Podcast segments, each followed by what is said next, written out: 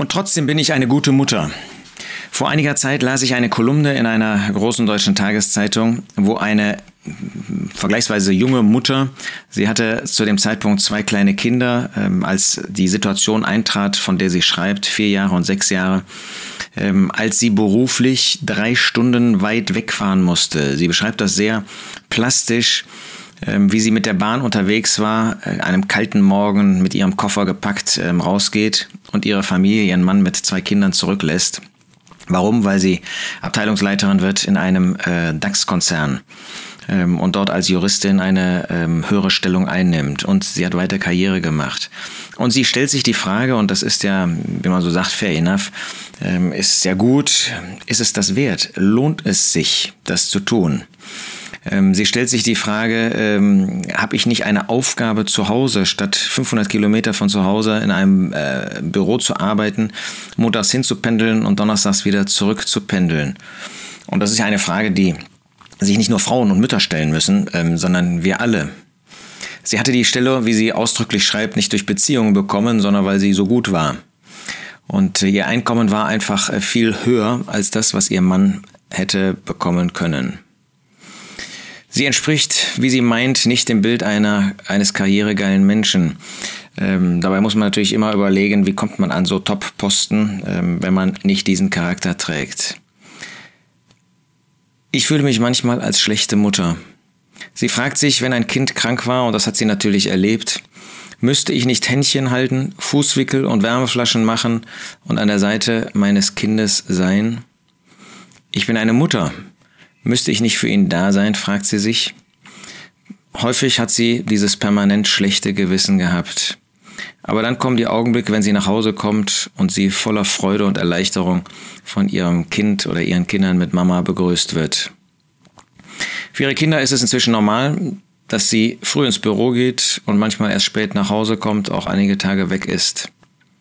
Ich bin trotzdem eine gute Mutter, sagt sie ich bin trotzdem eine gute Mutter. Sehr interessant, wie in den Kommentaren, ähm, das man weiß ja nicht, ob das gläubige, ungläubige Menschen sind, gerade dieser Spruch, ich bin eine gute Mutter, aufs Korn genommen wird. Nun, wir haben ähm, keine, wir kennen die Person ja nicht, insofern brauchen wir über diesen konkreten Fall kein Urteil zu sprechen, aber wir können über Grundsätze des Wortes Gottes in dieser Hinsicht, können wir einmal nachdenken. Erstens, wem wird eigentlich aufgetragen zu arbeiten? 1. Mose 2, Vers 15. Und Gott, der Herr, nahm den Menschen, das war Adam, das war nicht, war nicht Adam und Eva, das war Adam allein, setzte ihn in den Garten Eden, ihn zu bebauen und ihn zu bewahren. Auftrag also, zu arbeiten. Als dann der Sündenfall eintrat, wird in Bezug auf die Frau von Schwierigkeiten beim Kindergebären gesprochen, die die Folge des Sündenfalls sind. Bei dem Mann heißt es in 1. Mose 3, Vers 17, der Erdboden sei verflucht um deinetwillen, mit Mühsal sollst du davon essen alle Tage deines Lebens, und Dornen und Disteln wird er dir sprossen lassen, und du wirst das Kraut des Feldes essen, im Schweiß deines Angesichts wirst du das Brot essen, bis du zurückkehrst zur Erde.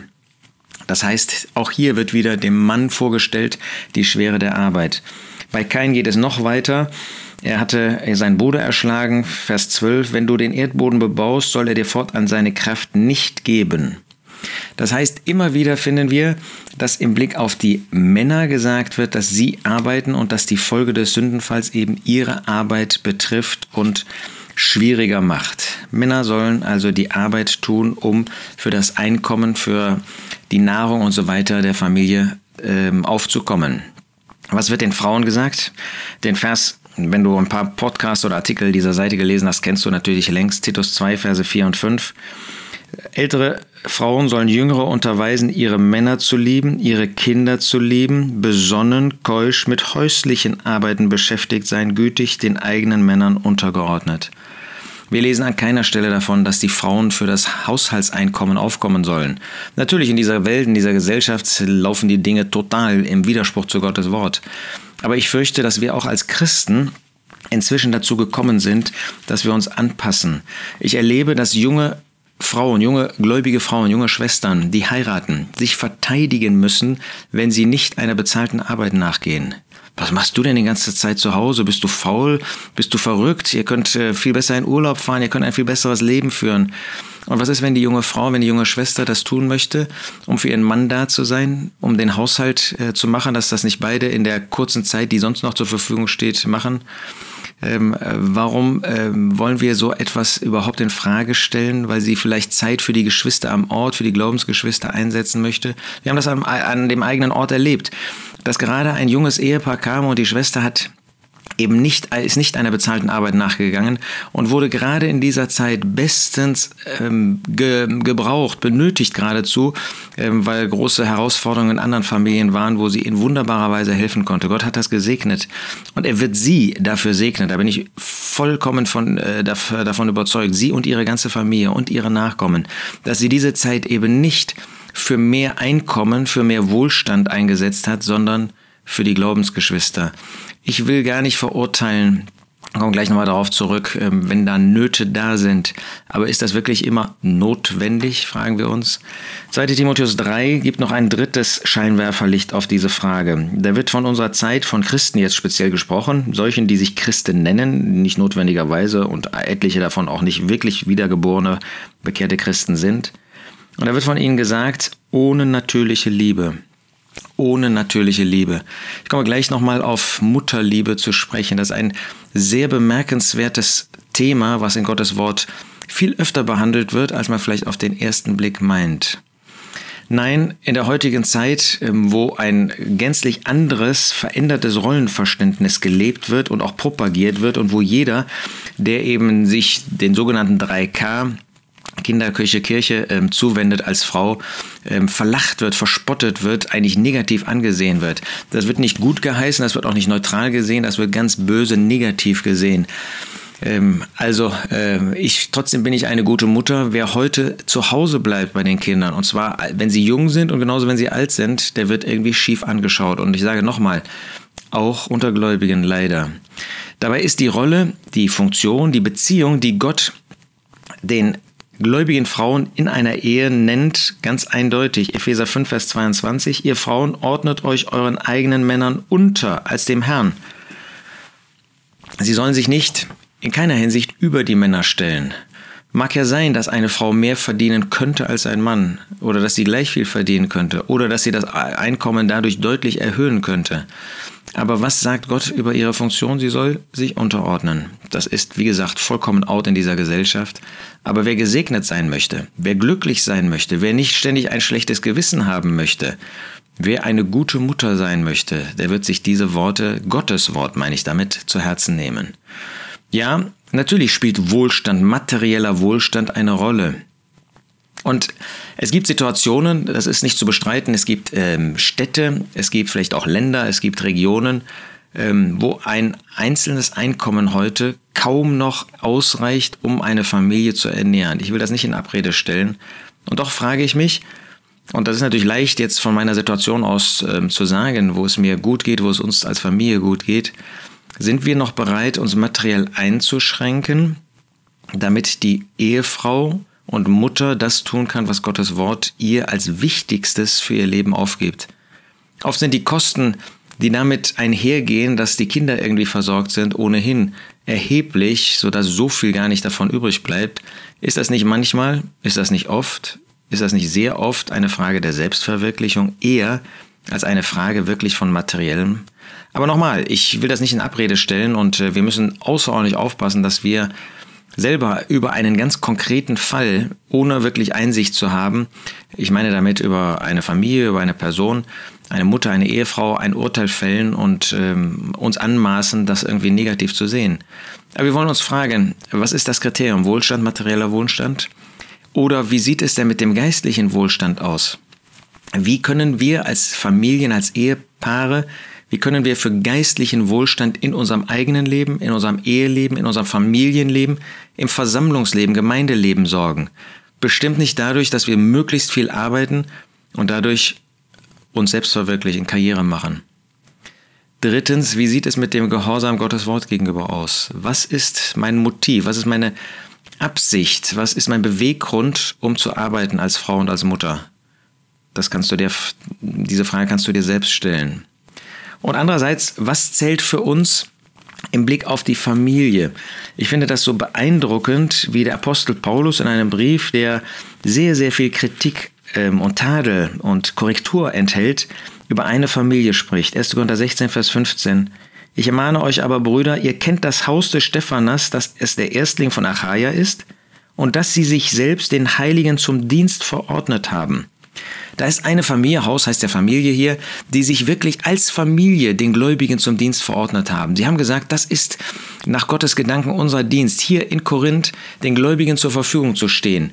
Ihr Ziel war also nicht irgendwie selber etwas zu sein. Ihr Ziel war nicht irgendwie materiell zu wachsen, sondern ihr Ziel war, dass der geistliche Wohlstand in der Versammlung Gottes wuchs. Sie wollten gastfrei sein, sie wollten den einzelnen Geschwistern zur Hilfe sein.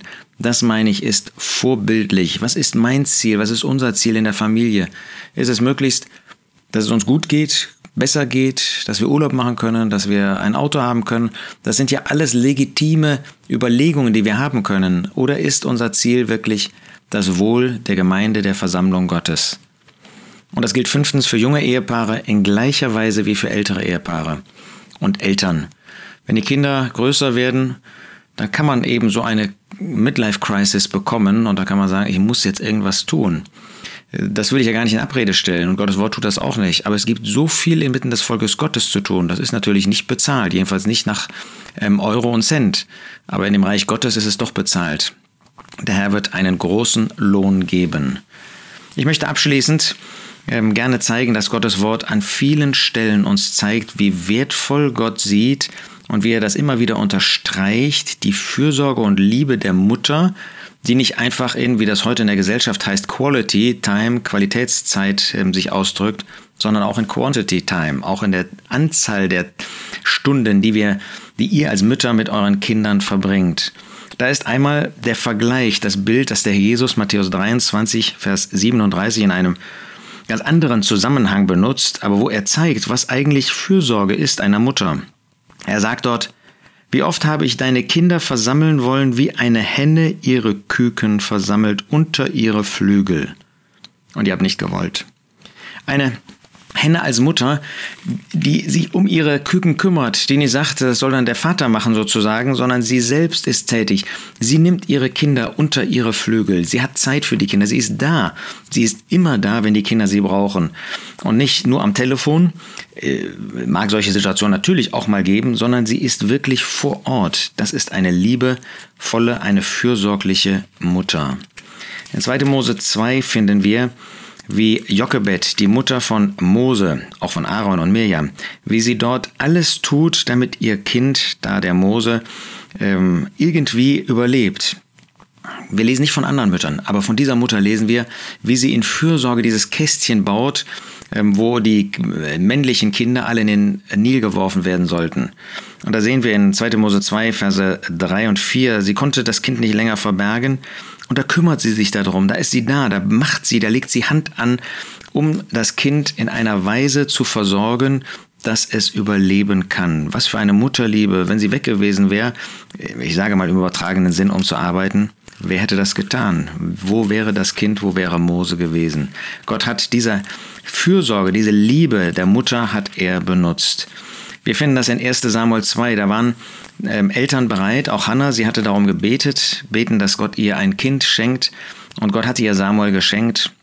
Sie hatte Gott dieses Kind versprochen, sie gab es dann auch ab. Und dann lesen wir aber in 1 Samuel 2, wie sie immer wieder neu für dieses Kind da war. Und seine Mutter, Vers 19, machte ihm ein kleines Oberkleid und brachte es ihm Jahr für Jahr hinauf, wenn sie mit ihrem Mann hinaufging, um das jährliche Schlachtopfer zu opfern immer wieder ein größeres Kleid angemessen, angepasst an das, was das Kind nötig hatte. Was für eine Liebe, eine Fürsorge einer Mutter, die sich in dem Fall nicht vor Ort um ihr Kind kümmern konnte, aber die ihm immer wieder nachging und immer wieder in dieser Hingabe für das Kind, für ihre Kinder, dürfen wir allgemein sagen, zur Verfügung stand. In 1. Könige 6, äh, 3 lesen wir in Vers 26, da sprach die Frau, deren Sohn der Lebende war, das war diese Geschichte mit Salomo, wo es da um zwei Prostituierte geht. Ähm, natürlich ein ganz schlimmer Zustand, aber sie wurde innerlich erregt über ihren Sohn. Sie wollte nichts zulassen, ähm, dass irgendetwas mit dem Sohn passiert. Dafür war sie da, dafür trat sie ein mit ihrem sozusagen eigenen Leben. Was für eine Mutterliebe spricht aus diesen Worten heraus. Wie könnte eine Mutter ähm, eine solche Fürsorge, Liebe, wenn nicht, wie 2 Timotheus 3 das gezeigt hat, die natürliche Liebe irgendwie auf der Strecke geblieben ist, so ein Kind freiwillig abgeben. Der Prophet Jesaja, durch Gott inspiriert und Gott spricht da zu ähm, seinem Volk, sagt: Könnte auch eine Frau ihren Säugling vergessen, dass sie sich nicht erbarmte über den Sohn ihres Leibes? Sollten sogar diese vergessen, ich werde dich nicht vergessen. Gott macht damit deutlich, das ist ja undenkbar, dass eine Mutter die Zuneigung, die Liebe zu ihrem Kind irgendwie aufgibt. Nein, sie kümmert sich darum, sie sorgt dafür, sie wird doch ihr Kind nicht irgendwie alleine lassen, irgendwelchen sogenannten Profis übergeben. Nein, sie wird sich selbst um das Kind kümmern. Aber selbst wenn das, was undenkbar ist, geschehe, Gott würde trotzdem sich um die Seinen kümmern. Und dann möchte ich als ein letztes Beispiel in Matthäus 15 diese Mutter zeigen, die sich für ihren, ihre Tochter einsetzte. Matthäus 15, Vers 22. Eine kananäische Frau, die aus jenem Gebiet hervorgekommen war, schrie und sprach, Erbarme dich, meiner Herr, Sohn Davids, meine Tochter ist schlimm besessen. Sie hat das nicht ihren Mann machen lassen. Sie ist da selber zu dem Herrn Jesus gegangen. Nun, wir wissen nicht, ob der Mann da war, ähm, ob der überhaupt noch existierte oder was überhaupt los war mit dem Mann. Aber da sehen wir diese Liebe und die Zuneigung und die Mutterliebe, die da war. Man kann nur Mütter ermutigen, sich wirklich um die Kinder zu kümmern. Und man kann nur die Väter ermutigen, dass die Frauen ihre Frauen nicht alleine machen zu lassen. Äh, wenn hier von einem drei- ähm, oder fünfstündigen Pendeln die Rede ist, ne, dann ist das natürlich auch nicht das, was wir als Männer suchen sollten, ähm, freiwillig machen sollten. Ähm, das wäre natürlich genauso ohne natürliche Liebe. Also es gibt hier in äh, diesem Beitrag natürlich manche Dinge, die wir als Männer uns genauso hinter die Ohren schreiben sollten ähm, wenn auch von Karrieregeil und so weiter die, äh, die Sprache ist. Also da sind manche Ansprachen, die auch uns Männer gelten und Väter, die wir tatsächlich auch unsere Kinder vergessen könnten ähm, und statt in Fürsorge und in Liebe da zu sein, wir haben die Verantwortung der Erziehung unserer Kinder, das macht Epheser 5 ganz deutlich oder 6. Und äh, wir können nicht die geistliche Erziehung einfach unseren Frauen abgeben, delegieren. Das sind wir, da sind wir selber für verantwortlich. Also auch das ist wahr. Aber hier ging es jetzt einfach mal um die Frage der Mutterliebe, der Fürsorge. Trotzdem bin ich eine gute Mutter. Trotzdem macht schon deutlich, das schlechte Gewissen schlägt. Wie ist das bei uns? Wie ist das bei euch als jüngere Mütter, als ältere Mütter? Seid ihr da für eure Kinder? Bei dick und dünn, in guten Tagen, in schweren Tagen, wenn es eben geht. Es gibt manchmal Situationen, da geht das nicht. Ja? Manche gläubige Mütter sind alleinerziehend, weil die Männer sich äh, in Sünde und Huerei davon gemacht haben. Die können ja gar nicht anders, weil wir ihnen nicht die Möglichkeit geben, als Familien sie vielleicht nicht ausreichend unterstützen und wir als Geschwister am Ort auch nicht. Aber dann müssen, was sollen sie sonst machen? Aber wenn wir die Freiheit haben, können wir wirklich, könnt ihr wirklich eure Kinder zu Hause lassen und einer Arbeit so nachgehen? Überlegt das vor dem Herrn und dann werdet ihr zu einer guten Entscheidung kommen. Wie gesagt, wir haben keine Urteils, kein Urteil zu geben über andere, wir haben uns selbst in dem Licht Gottes zu prüfen.